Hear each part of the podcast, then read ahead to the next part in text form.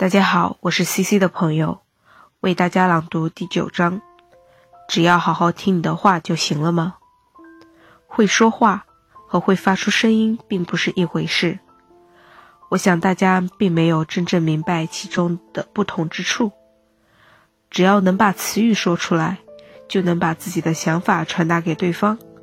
大家可能对此深信不疑吧。有时候正是因为这种误解。我们只能越发的将自己封闭起来，即使能发出声音来，即使说出词语来，那也并不一定总是和自己想说的内容是一致的。有时，即使是最简单的回答，我们也会把是和不是搞错。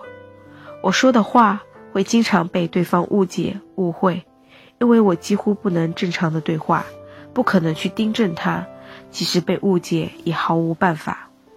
每次遇到这种情况，我都会陷入一种自我厌恶的状态，再也不跟任何人说话了。请不要太片面的相信我们说的话语。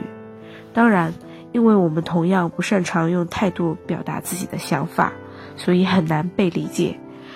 但希望大家能了解我们的内心世界。